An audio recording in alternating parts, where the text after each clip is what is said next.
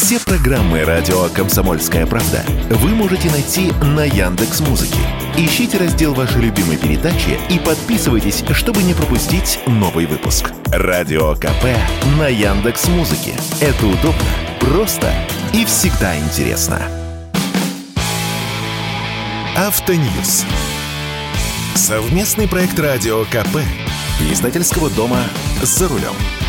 Автомобильный комитет Ассоциации европейского бизнеса подвел итоги 2022 года. Они печальные. Российский рынок новых автомобилей провалился почти на 60%. Но есть и некая перспектива. Позитивная. С вами Максим Кадаков, главный редактор журнала «За рулем». Не удивляйтесь, Ассоциация европейского бизнеса есть, существует, продолжает работать, хотя, понятно, трансформироваться она будет, поскольку некоторые бренды будут из нее уходить, а новые, прежде всего китайские, будут ее пополнять. Итак, итоги. В 2022 году было продано 687 тысяч новых автомобилей. Это минус 59% к 2021 году. Причем в это число входят и легкие коммерческие автомобили. Газели, транзиты, фургончики Лада Ларгус и другие. Среди этого множества всего коммерческих автомобилей 81 тысяча или почти 12%. Внедорожники заняли 48%, пикапы – около 1%, продано 840 электромобилей.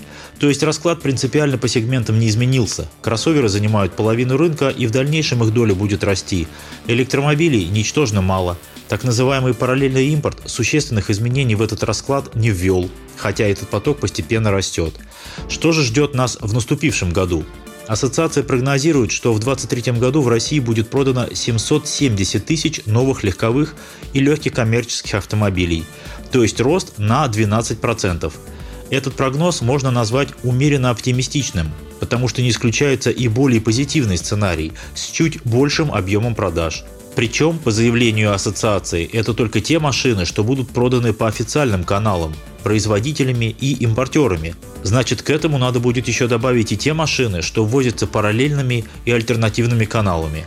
Кстати, пока никто не знает, как эти альтернативные автомобили учитывать. Вот, допустим, ввезенный официальным дилером автомобиль, но на физическое лицо, произведенный в 2021 году, но с пробегом 100 километров. Это новый автомобиль или уже БУ? И еще один интересный момент. Ассоциация предполагает, что в 2023 году объем продаж электромобилей в России может достичь 15-16 тысяч машин, то есть около 2% от общего объема продаж новых автомобилей. Резкий рост. Хотя по состоянию на 2022 год весь парк электромобилей в стране, то есть все зарегистрированные машины, составлял около 22-23 тысяч штук. В целом этот прогноз совпадает с моим прогнозом, который я давал на радио «Комсомольская правда» еще в декабре.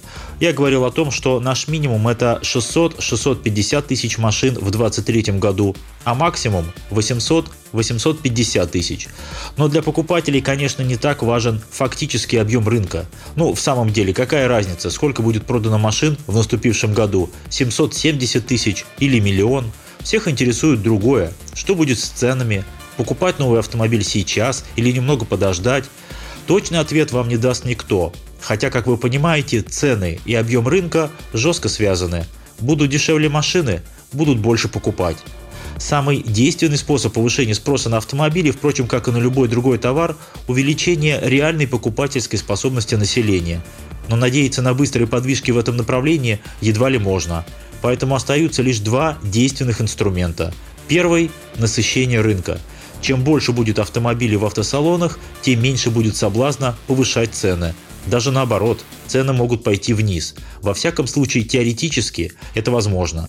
А второй инструмент – денежные интервенции со стороны государства. Если будут продолжены программы льготного автокредитования и льготного автолизинга, продажи будут выше. Под занавес 2022 года кредитные продажи вновь начали выходить на уровень 2021 года.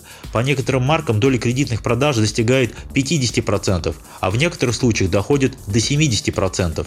Правда, портфель кредитных продаж заметно меняется. Если в прежние годы продажи в кредит бэушных машин можно было буквально по пальцам пересчитать, то в 2022 году бэушных машин было продано в кредит примерно в три раза больше, чем новых а в 2023 году это соотношение может составить 5 к 1. Но в любом случае поддержка кредитных продаж крайне важна. Если же складывать все факторы валютный курс, стоимость нефти и газа на внешних рынках, состояние экономики, активность автопроизводителей и так далее, то я не вижу каких-либо серьезных предпосылок к тому, чтобы цены на новые автомобили и на самые свежие бэушки пошли вниз относительно цен декабря. При оптимистичном сценарии цены останутся на сегодняшнем уровне. Если негативных факторов будет много, цены в течение года вырастут на 5-10%. Как минимум, они должны подняться на уровень инфляции.